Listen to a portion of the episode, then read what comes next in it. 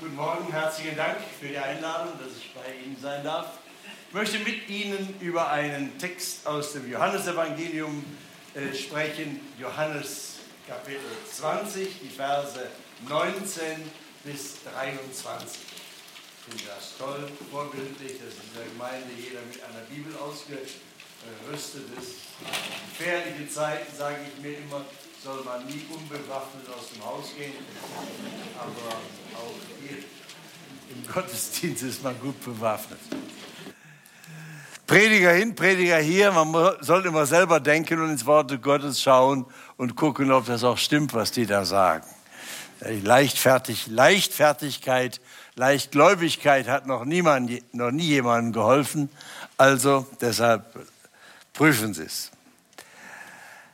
Es ist Ostertag. Das passt übrigens wunderbar auch so in die Jahreszeit. Äh, ich meine, bei Ihnen, der Freien Evangelischen Gemeinde, spielt das, glaube ich, nicht so eine Rolle, dieses Kirchenjahr. Sonst ist das Ewigkeitssonntags, Totensonntag heute. Viele Pilgern auf die Friedhöfe. Alles guckt so trist vor sich hin und äh, wenige haben in diesem Land Hoffnung. Passt dieser, passt dieser Text wunderbar auch dazu. Am Abend aber dieses ersten Tages der Woche als die Jünger versammelt und die Türen verschlossen waren aus Furcht vor den Juden, kam Jesus und trat mitten unter sie und spricht zu ihnen, Friede sei mit euch. Und als er das gesagt hatte, zeigte er ihnen die Hände und seine Seite. Da wurden die Jünger froh, dass sie den Herrn sahen. Da sprach Jesus abermals zu ihnen, Friede sei mit euch. Wie mich der Vater gesandt hat, so sende ich euch. Und als er das gesagt hatte, blies er sie an und spricht zu ihnen, nehmt hin den Heiligen Geist, welchen ihr die Sünden erlasst, denen sind sie erlassen, und welchen ihr sie behaltet, denen sind sie behalten. Knapp und kurz vier Punkte. Das erste, der Start ist in einer Welt der verschlossenen Türen. So heißt es am Anfang. Erster Tag der Woche, also Sonntag, als die Jünger versammelt waren und die Türen verschlossen waren aus Furcht vor den Juden. Das war der Ausgangspunkt damals an Ostern. Und äh, ich finde das ungemein tröstlich, in der Bibel zu lesen, wie zutreffend unsere Welt beschrieben wird. Ich glaube, fast nichts passt als zusammenfassende äh, Fassung auf unsere Zeit heute, so wie diese Bezeichnung. Verschlossene Türen aus Furcht. Das erscheint äußerlich zunächst einmal paradox, weil wir auch in einer Zeit leben, in der so viele Türen sich geöffnet haben, so viele Grenzen gefallen sind, wie, wie man gar nicht wagte äh, zu hoffen. Allerdings auch schon 25, 26 Jahre her. Manche haben das schon vergessen, manche waren noch gar nicht geboren damals, aber für uns Ältere ist das natürlich dramatisch gewesen. Also eine Vorhang weg und wer weiß, was alles da sich geöffnet hat. Und Globalisierung, Geschäftsleute unter ihnen, die machen Geschäfte mit der ganzen Welt. Das meiste Geld in Deutschland wird wahrscheinlich in China verdient oder so. Das heißt, äh, äh, offene Türen, viele Möglichkeiten. Und trotzdem beobachten wir eine Gegenbewegung. Und die ist gar kein Widerspruch. Denn immer dann, wenn plötzlich keine Grenzen mehr da sind, wenn alle Türen offen sind, entwickeln wir Menschen Angst. Denn Mauern haben ja auch eine Schutzbedeutung. Abends schließen sie ihre Türen zu und sind froh, dass nicht alles offen ist. Das heißt, Mauern sind ein Schutz vor, jetzt im Winter vor Kälte, aber auch vor allen möglichen feindlichen Dingen. Das heißt, wir brauchen auch eine gewisse Geborgenheit. Und das ist verrückt. Diese Widersprüchlichkeit verstehen manche nicht, aber es gehört genauso zusammen. Wenn alles geöffnet, sich zu öffnen scheint, entwickeln Menschen eine, eine Angst und ziehen sich zurück hinter verschlossene Türen. Nun hier in Jerusalem war das natürlich mehr als verständlich. Die wussten genau, das konnte sich jeder, brauchte nur eine Hand für, brauchte keine zwei, um an Fingern abzuzählen, wir sind die Nächsten, die die Polizei verhaften wird, nachdem Jesus gekreuzigt wurde. Und deshalb liefen die weg von, von nach der Kreuzigung versammelten sie nicht, um zu sagen, jetzt gründen wir das Christentum, die Religion der Nächstenliebe, sondern die waren der völlig überzeugt, Jesus ist widerlegt.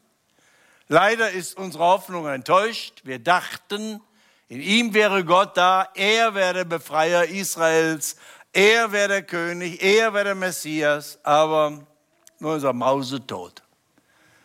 Da blieb ihm nichts anderes, als sich irgendwo in der Altstadt von Jerusalem zu verkriechen und die Türen ordentlich zuzumachen. So, das ist die Situation. Und nun kennen wir das, das ist nicht nur für Christen und für Nichtchristen gleichermaßen, Welt der verschlossenen Türen. Was für ein Elend ist das in unserem Leben, dass wir zumachen, um anderen nicht wirklich reinschauen zu lassen in unser Leben. Ehrlich werden ist in dieser Welt, auch in Gemeinden, ganz, ganz schwierig. Was werden die Leute sagen, wenn sie wissen, wie es wirklich ist? Wie manchmal habe ich das in der Seelsorge erlebt, wie auch gestandene Christen, auch Verantwortliche, Älteste in der Gemeinde, Not in der Ehe war über Jahre, sich nicht getraut haben, damit rauszukommen, um sich helfen zu lassen, sondern was werden die anderen sagen? Man erwartet doch von einem gestandenen Christen, dass er seine Dinge in der Ehe in Ordnung hat. Ist aber oft nicht so. Es ist viel, viel Not, viel Scheitern. Das ganze, die ganze Kraft verwenden wir darauf, die Fassade nach außen äh, ordentlich zu halten. Man redet nicht darüber. Welt der verschlossenen Türen, die Angst ist auch nicht unbegründet. In unserer Welt ist das so, wenn du dir Blößen gibst und die anderen das sehen, dann schießen sie sich ab, das nutzen sie aus, dann machen sie dich fertig. Du kannst nicht mehr in den Spiegel schauen, wer bin ich, ich bin ein Versager und dann macht man zu. Innerlich und äußerlich ist das Welt der verschlossenen Türen.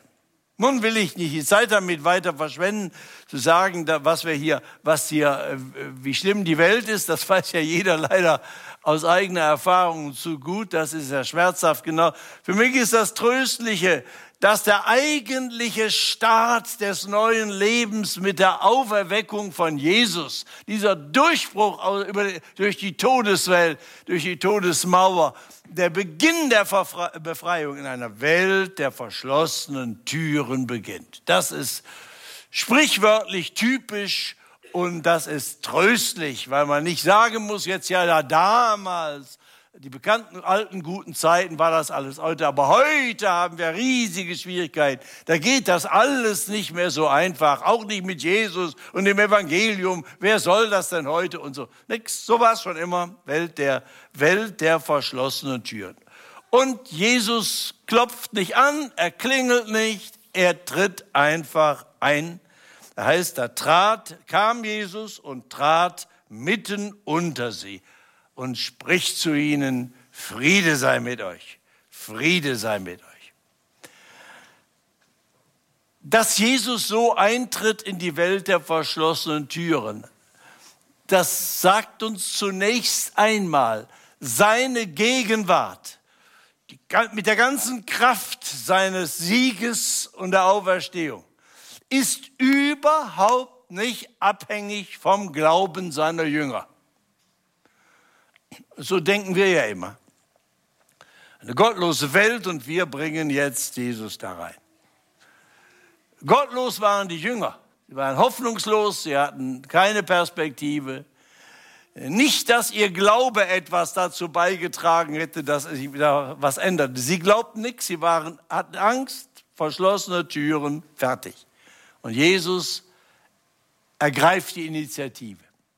Ungefragt, ohne menschliche Voraussetzungen, er tritt ein.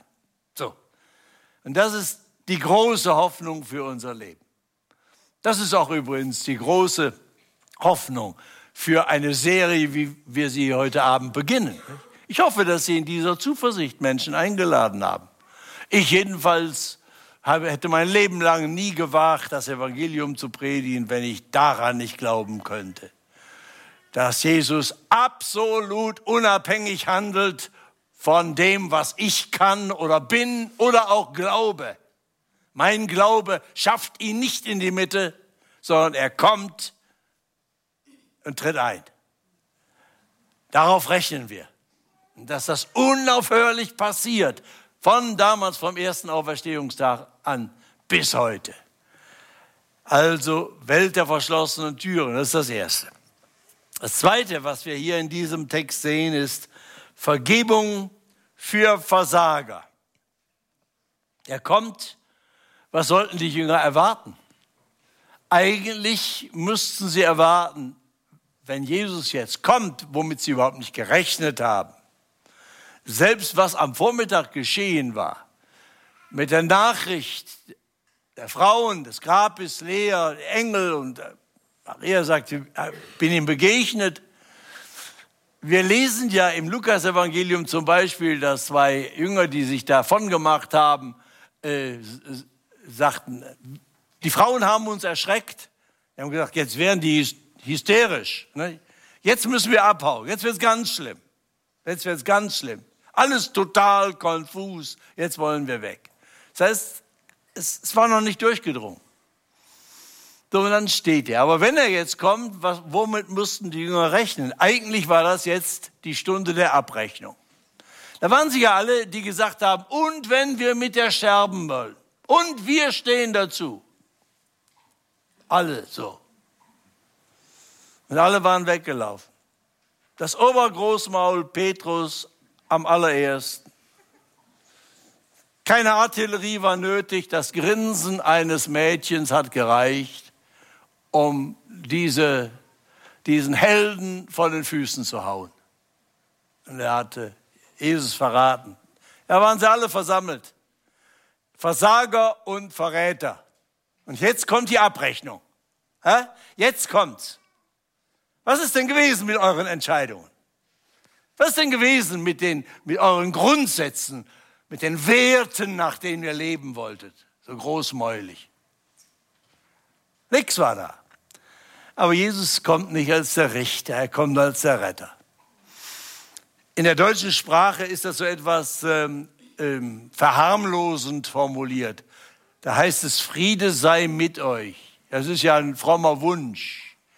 Dieses sei gibt es weder in der hebräischen Sprache noch in der griechischen Sprache, sondern der Gruß heißt einfach Friede euch. Das heißt, er wünscht nicht etwas, was man vielleicht wünschen kann, aber nicht gewährleisten, sondern er bringt, er bringt das Ergebnis und die Beute aus, vom Kreuz mit und aus dem Grab und er spricht es den Jüngern zu.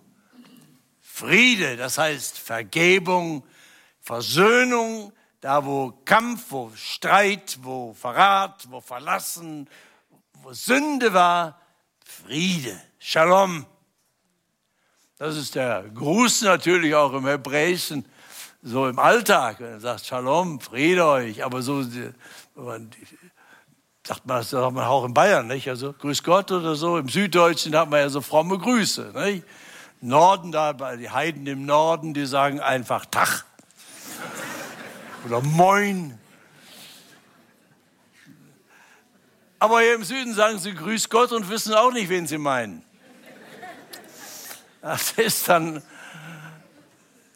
Und so kann man natürlich auch Shalom sagen und man weiß auch nicht, was man meint. Aber Jesus weiß, was er nicht nur was er meint, sondern er bringt, was er sagt. Friede, Vergebung. Und er sagt es ja nicht nur, sondern es heißt hier ausdrücklich, als er das gesagt hatte, zeigte er ihnen die Hände und seine Seite. Also, was hatte der eigentlich an? Hat der, hat der dann Jacke aufgemacht, das Hemd hochgemacht und gesagt, guck mal hier, da ist es. Psst, wo der Offizier einen Speer reingehauen hatte. Das ist ja ganz merkwürdig. Jesus, der Auferstandene, der dürfte ja eigentlich keine Kennzeichen der Verwundung mehr an seinem Leib tragen, denn er ist ja nicht wiederbelebt worden. Äh, so wie wir das kennen heute, dass ein klinisch Toter wiederbelebt wird und Urlaub vom Tod bekommt für ein paar Monate oder ein paar Jahre, um dann wieder zu sterben. Das erleben wir ja heute.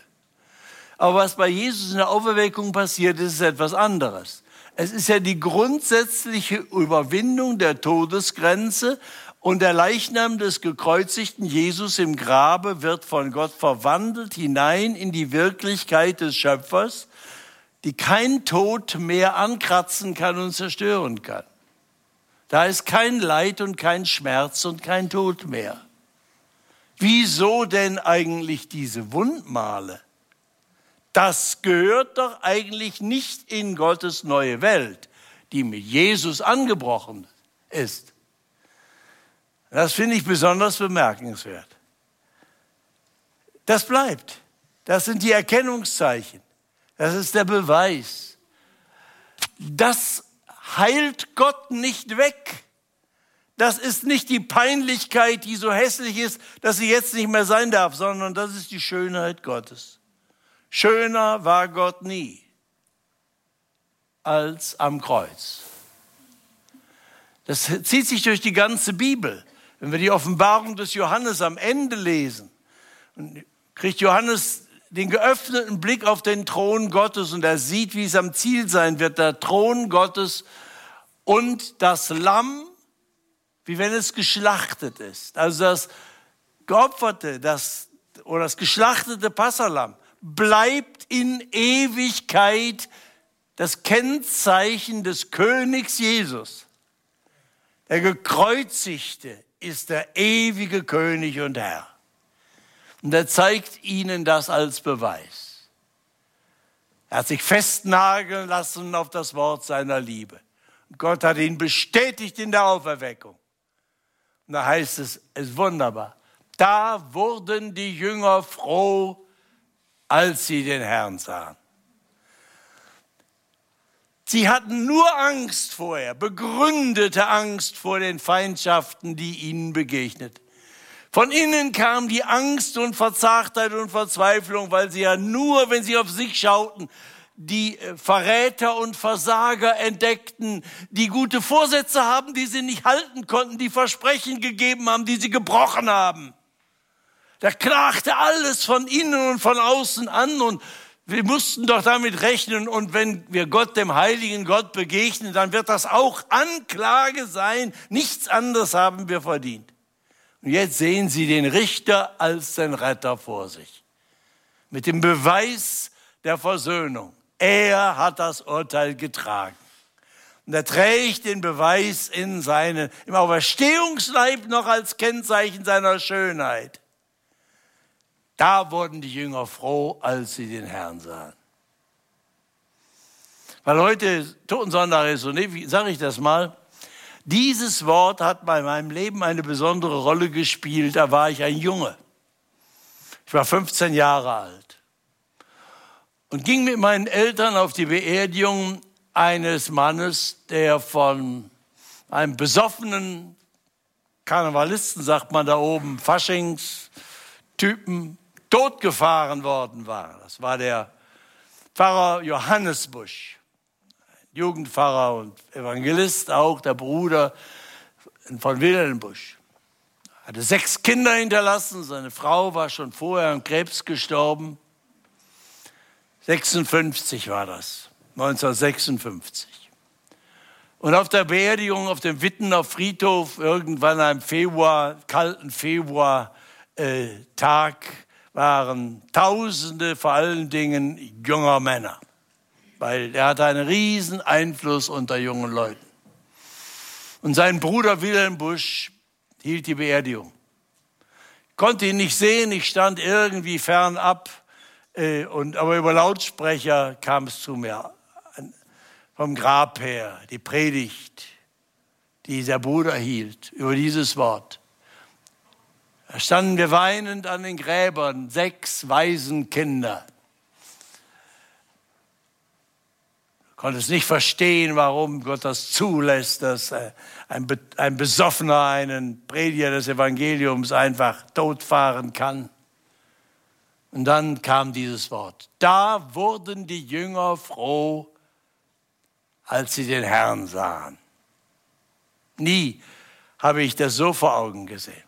Mitten in der Zeit der Trauer, wo alles dagegen sprach, der Blick auf den auferstandenen Jesus, der vom Kreuz die Beute mitbringt. Friede sei euch, Friede. Gewissheit und Freude. Das ist das Erste, was mir heute wichtig ist.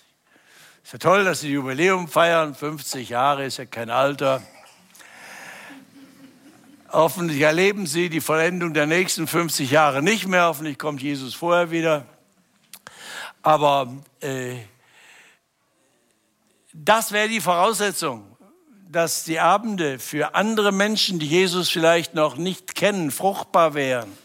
Die Voraussetzung ist nicht, ob sie pfiffig sind, ob sie toll organisiert sind, eine moderne Gemeinde, die für diese Stadt passt oder so, sondern ob hier Menschen sind, die wie die Jünger damals sagen können, da wurden die Jünger froh, dass sie den Herrn waren. Die mitten einer Welt der begründet verschlossenen Türen, der Angst, der Anklage, des durch der übermächtigen Gegenkräfte nicht mehr von der Furcht bestimmt sind, sondern nur noch von dem einen, der Freude und der Gewissheit, weil sie den Herrn sehen. Er hebt die Hände, zeigt die Wunden. Er spricht die Vergebung der Sünden zu. Gewissheit, Freude, das ist es. Vergebung für Versager. Ah, ich wünschte sehr, dass das für jeden von uns wahr ist heute. Und Sie sollten auf keinen Fall zufrieden sein, wenn Sie nicht mit dieser Gewissheit leben. Sie dürfen es. Jeder von uns darf damit leben. So wahr Christus gestorben ist und für uns auferstanden. Und so für, für wahr er lebt heute in unserer Mitte ist, das hat er versprochen. Niemand muss aus diesem Gottesdienst gehen und aus diesem Haus ohne Gewissheit. Wenn man dazu kommt, müssen wir auch noch einen Satz zu sagen. Also erstens Welt der verschlossenen Türen, zweitens äh, Vergebung für Versager und drittens, wofür ist denn die zweite Portion Frieden? Nun, bei alten Männern wie mir ist man das gewöhnt, dass sie leicht vergessen haben, was sie gerade gesagt haben und sich anfangen zu wiederholen. Naja gut, das fängt ja heute auch bei Jüngeren an. Du gehst durch die Städte und triffst ja heute Leute, eigentlich nur noch Leute, die auf der Straße gehen und mit sich selber reden. Sieht so aus. In Wirklichkeit reden die ja über ihr Handy, was sie da so an der Strippe hängen haben mit irgendjemandem aber lauter Leute, die da vor sich hin quasseln, so mit sich selber. Diese Geistlosigkeit hatte man heute, hatte man früher eigentlich nur so bei so alten Leuten wie mir. Ne? Die wissen immer nicht, dass sie die Geschichte, die sie gerade erzählen, leider schon zum siebten Mal erzählen und deshalb ist es alles, alles ganz furchtbar. Nun war Jesus aber frisch auferstanden und er hatte keinerlei ähm, Vergesslichkeiten zu beklagen. Und warum sagt er aber nochmal, da sprach Jesus, noch einmal zu ihnen, Friede euch. Was soll denn das? Wenn man sich nochmal klar macht, jetzt, dass das ja eigentlich der, der, der Gruß ist, auch damals schon war in Israel. Shalom Aleichem. Also, grüß Gott. Sagen wir, haben wir schon gesagt. Also, wenn er reingeht und sagt, guten Tag, dann geht man in die Küche und sagt nochmal guten Tag und sagt, aha, da weiß man, da stimmt was nicht. Ja? Ja? Es gibt so Anzeichen, da weiß man, jetzt fängt es langsam an, wackerlich zu werden. Meine Frau und ich, wir haben viel Spaß dabei. Wenn wir uns gegenseitig bei den verschiedensten peinlichen Situationen im Alltag sagen, pass auf, es geht los. Ja, man muss ja auch Humor behalten, das erträgt man das dann ja leichter. Also was war das? Warum sagt Jesus das? Nein, ich habe mein Leben lang darüber nachgedacht und bin auf keine bessere Idee gekommen. Vielleicht haben Sie ja eine bessere Erklärung, eine tiefsinnigere. Meine heißt ganz einfach, Die erste Portion Frieden bringt Jesus hier für die Versager und für die, für die Jünger. Die brauchen Vergebung, Friede mit Gott, Versöhnung. Die zweite Portion ist zum Weitergeben. Die ist jetzt nicht für die Jünger, sondern die ist zum Weitergeben. Denn er fährt fort, wie mich der Vater gesandt hat, so sende ich euch. Und dazu gibt er ihnen diese zweite Portion Frieden, damit sie jetzt weitergeben können, was sie von ihm empfangen haben. Das nennen wir Mission. Hier, das ist das Kernwort, das beschreibt, was ist eigentlich Mission. Mission ist ein Fremdwort, aus dem Lateinischen abgeleitet und heißt auf Deutsch einfach Sendung. Man kann das auch ins Griechische übersetzen, dann heißt das Fremdwort Apostolat. Hier steht das griechische Wort Apostelein, senden. Wie mich der Vater gesandt hat, sagt Jesus, so sende ich euch. Wie mich der Vater gesandt hat, so schicke ich euch. Es sind zwei verschiedene griechische Wörter. Wie mich der Vater gesandt hat, so schicke ich euch. Das heißt, Mission ist die Bewegung, ist Gottes Mission, ist die Bewegung aus der Ewigkeit, dass Gott selber kommt und in Jesus den Retter in diese Welt schickt. Er vollendet sein Werk in der Kreuzigung, die Gott bestätigt in der Auferweckung. Das ist Tiefpunkt und Höhepunkt. Aber die Sendung Gottes ist nicht zu Ende. Jetzt geht's ja richtig los. Er sagt, geht hin in alle Welt, mache zu Jüngern alle Völker. Der erste, das kommt dann ja später. Er begegnet ja 40 Tage lang. Am ersten Tag aber ist schon der, der wichtigste Missionsbefehl ausgesprochen. Die Zusage, wie mich der Vater gesandt hat, so sende ich euch. Also, ich habe nie verstanden, warum es christliche Gemeinden gibt oder auch Christen, die darüber nachdenken, ob sie missionarisch sein könnten oder nicht, oder müssten oder nicht. Wenn ich die Bibel richtig lese, hier dieses Wert, dann ist man, entweder gehört man zu Jesus und ist dann Teil der Mission Gottes, weil Jesus uns mitnimmt und sendet. Ja, wozu denn? Zur Rettung der Menschen. Gott will, dass alle Menschen gerettet werden und sie zur Erkenntnis der Wahrheit kommen. So heißt es im Timotheusbrief. Das ist, das ist Gottes Mission. Sie geht weiter in Jesus, dem Auferstandenen, bis zum jüngsten Tag. Augustinus, der Kirchenvater, hat gesagt, das ist die die Bewegung der, der Liebe Gottes aus der Ewigkeit in die Zeit, durch die Geschichte bis zum jüngsten Tag. Und jeder, der zu Jesus gehört und der ihm glaubt, ist beteiligt, wird beteiligt an dieser Mission Gottes. Das ist riesig. Und dazu ist jeder ausgestattet. Wozu? Wodurch? Durch den Empfang der Vergebung der Sünden. Friede euch. Und dann die zweite Portion, Friede euch zum Weitergeben. Zum Weitergeben. Jetzt fragen wir noch einmal genau, was, worin besteht denn diese Sendung? Natürlich haben wir Teil an all dem, was Jesus tut. Und was er tut, das lesen wir in den Evangelien. Er spricht zu den Leuten, er heilt Leute, er speist die Hunger, er kritisiert, dass der Kern des Evangeliums ist Zuspruch der Vergebung der Sünden. Friede sei mit euch. Und deshalb passiert Pfingsten am ersten Ostertag. Ich weiß nicht, ob Ihnen das aufgefallen ist. Die Ausgießung des Heiligen Geistes, die verorten wir normalerweise, ja, das ist ja auch, das ist ja auch der richtige breite Start gewesen, an Pfingsten. Aber es lässt sich ja nicht überlesen, was hier steht jetzt in Vers 22. Er sagt also, wie mich der Vater gesandt hat, so sende ich euch. Und als er das gesagt hatte, blies er sie an und spricht zu ihnen, nehmet hin den Heiligen Geist, welchen ihr die Sünden erlasst, denen sind sie erlassen, welchen ihr sie behaltet, denen sind sie behalten.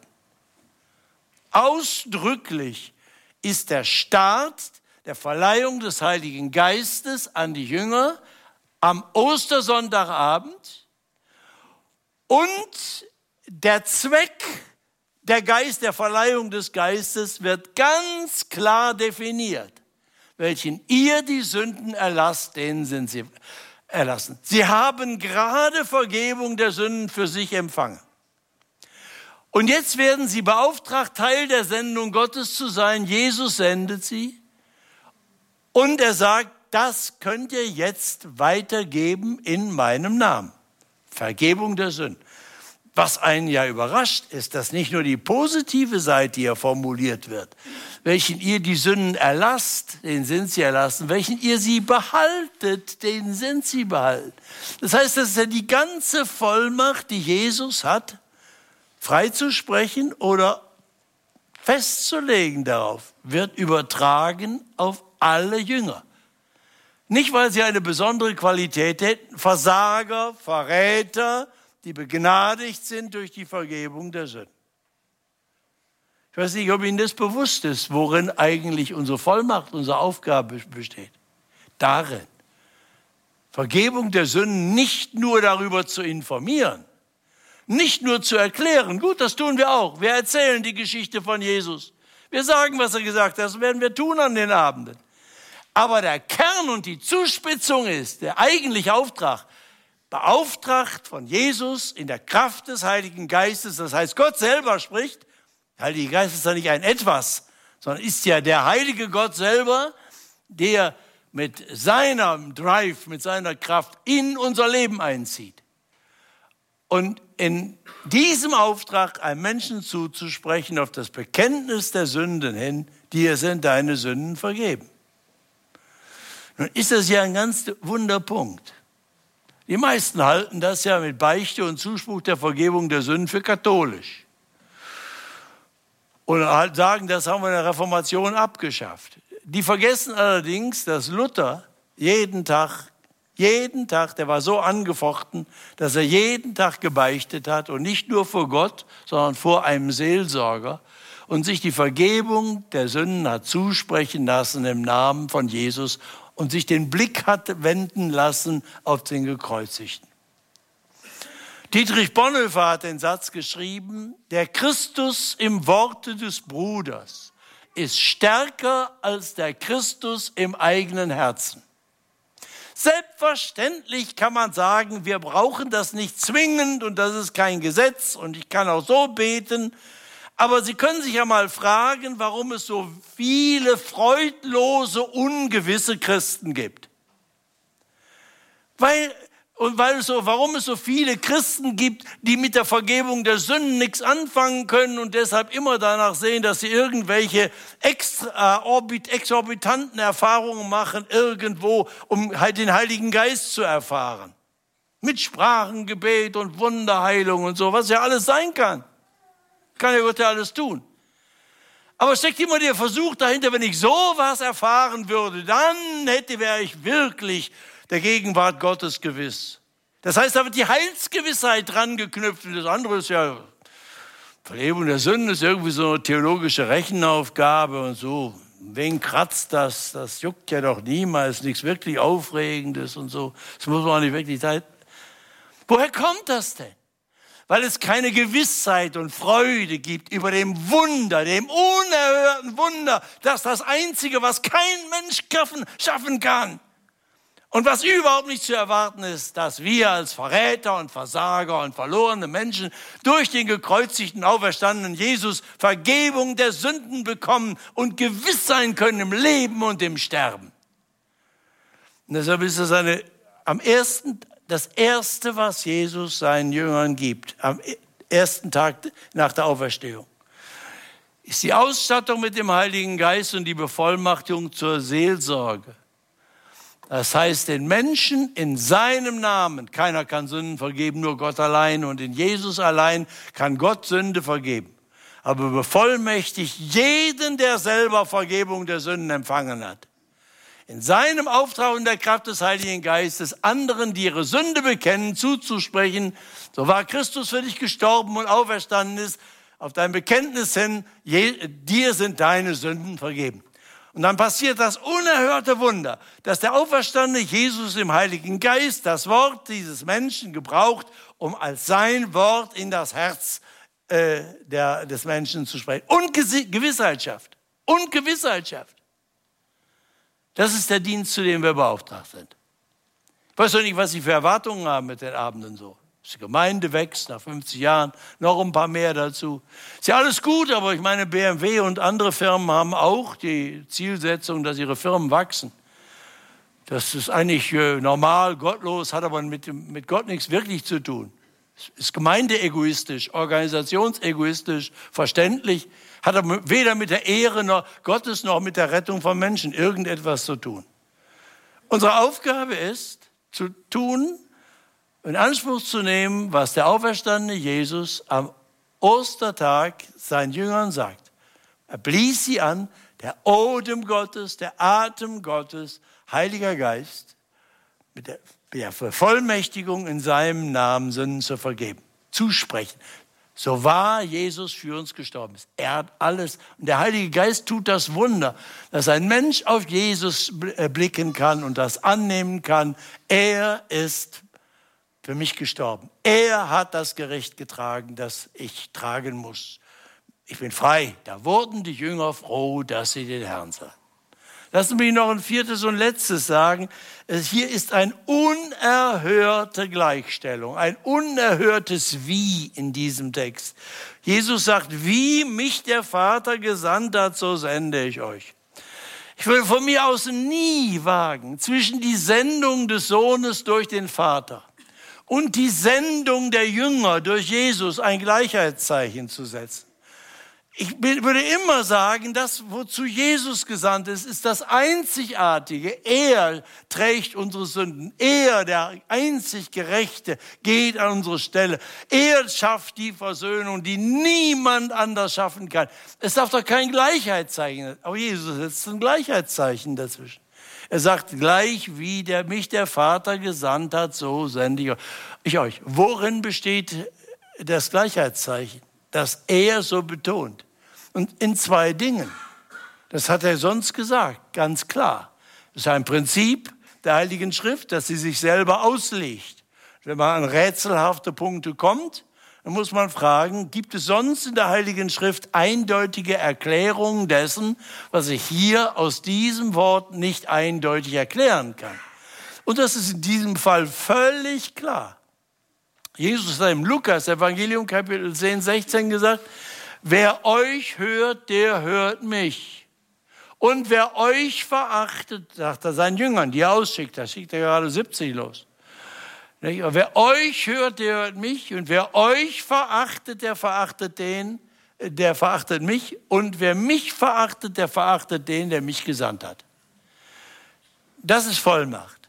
Er setzt sich völlig in eins, der Sendende mit dem Gesandten. Und das gilt für uns. Nicht nur für einen Prediger, ich sage mir das für jeder Predigt fast auch ausdrücklich nochmal, halte ich mich daran fest, das würde ich gar nicht wagen, den Mund aufzumachen. Du hast das gesagt, wer euch hört, der hört mich. Ich muss nicht meine Meinung verkündigen, und, sondern ich darf etwas sagen, wo Jesus sagt, ich sage es weiter. Und dich gebrauche ich. Das gilt aber auch, wenn Sie ein Gespräch unter vier Augen führen. Ist auf niemanden Spezielles begrenzt, sondern das gilt all denen, die Vergebung der Sünden selber empfangen haben für sich. Die für die Verräter und Versager wie hier. Ihre Qualifikation ist nur, wir haben gerade selber Vergebung der Sünden erfahren. Und Gewissheit, wir gehören zu Jesus. So sagt Jesus, jetzt gebt es weiter. Und wenn ihr es weiter seht, sollt ihr wissen, wie oft habe ich Gespräche gehabt, wo ich gedacht habe, hätte ich doch lieber das Maul gehabt, so ungeschickt wie ich gewesen bin, so falsch wie ich es gemacht habe. Die Reaktion war so äh, frustrierend. Jemand hat sich überhaupt nicht bewegen lassen. Ich weiß nicht, wie geht's Ihnen? Vielleicht sind, haben Sie bessere Erfahrungen als ich. Und da sollten Sie aber wissen, es gilt dieses Versprechen. Glauben Sie das? Ja, muss ja nicht jedes Mal. Na, Wenn sie es nicht glauben, warum soll es dann passieren? Er hat es versprochen jedenfalls. Er hat es versprochen. Wer euch hört, der hört mich. Das ist eine unerhörte Vollmacht. Man könnte verrückt werden, man könnte hochmütig werden, man könnte sagen, meine Güte, wenn das so ist, mit diesem Selbstbewusstsein bläst man sich ja derartig auf. Keine Sorge, Jesus sorgt selber dafür, dass sie sich nicht aufplustern und arrogant werden, denn zu dem Wie gehört auch das andere. Es gehört die, Voll die gleiche Vollmacht. Wer euch hört, der hört mich. Wie der Vater mich gesandt hat, so sende ich euch. Und das Zweite ist, tut euren Dienst, ihr tut euren Dienst, eure Aufgabe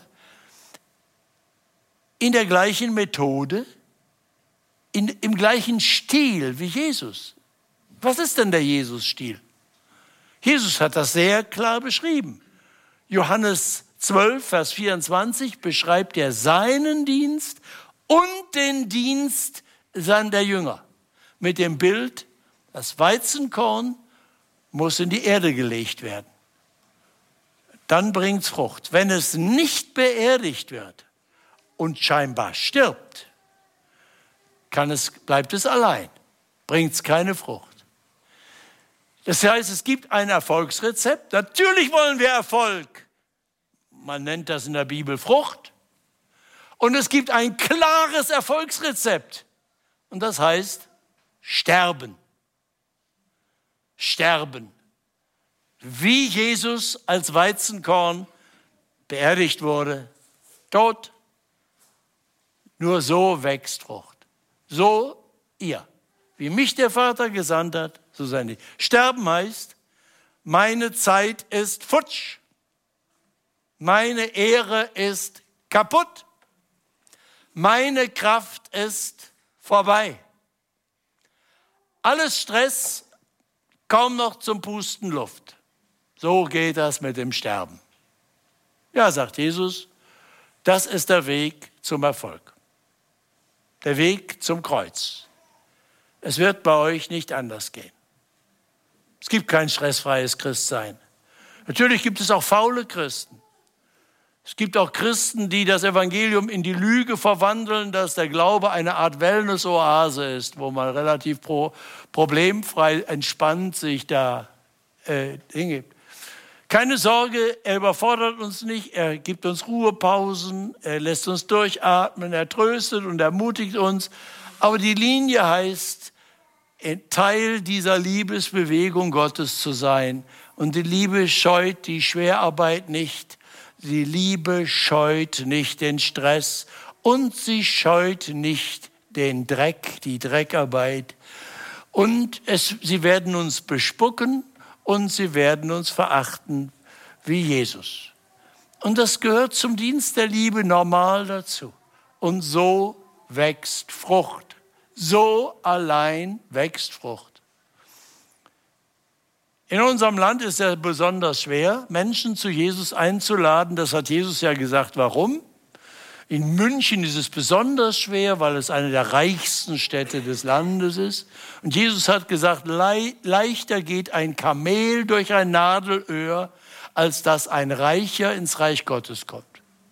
Und weil wir nun mal das Reichs, eins der reichsten Länder der Welt sind und die Münchner besonders reich sind, so teuer wie bei euch die Mieten sind sie nirgendwo, jeder Dank, von uns dankt Gott dreimal, dass er in Nordhessen wohnen darf und seine Miete noch bezahlen kann und nicht nach München muss, wo nur die Reichen leben können. Und äh, ja gut, aber das ist das Problem.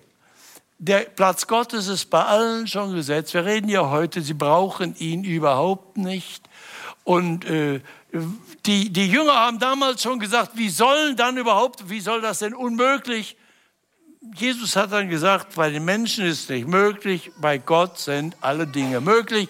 Also kein Grund zur Trübsal. Er schafft das Unmögliche, aber wir sollten uns keine Illusionen geben, dass es leicht ist, dass wir Leuten nachgehen. Und dann kommt natürlich ganz schnell so der Gedanke, habe ich das eigentlich neu, nötig, den Leuten nachzulaufen, die erkennbar meinen, sie brauchten das nicht.